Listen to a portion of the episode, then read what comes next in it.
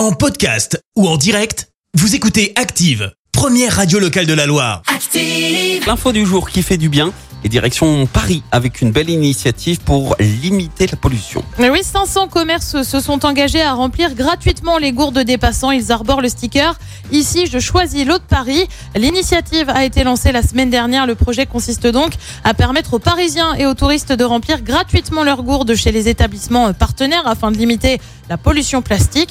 Des bars au musée, en passant par les restaurants, les coiffeurs ou les épiceries, ils participent à l'initiative. Un site interactif qui recense les lieux partenaires doit également être bientôt mis en ligne. Il permettra de repérer les 1200 fontaines publiques et points d'eau que compte la capitale.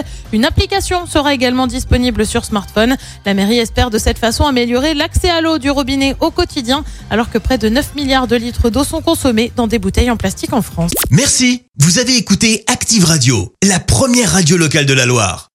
Active!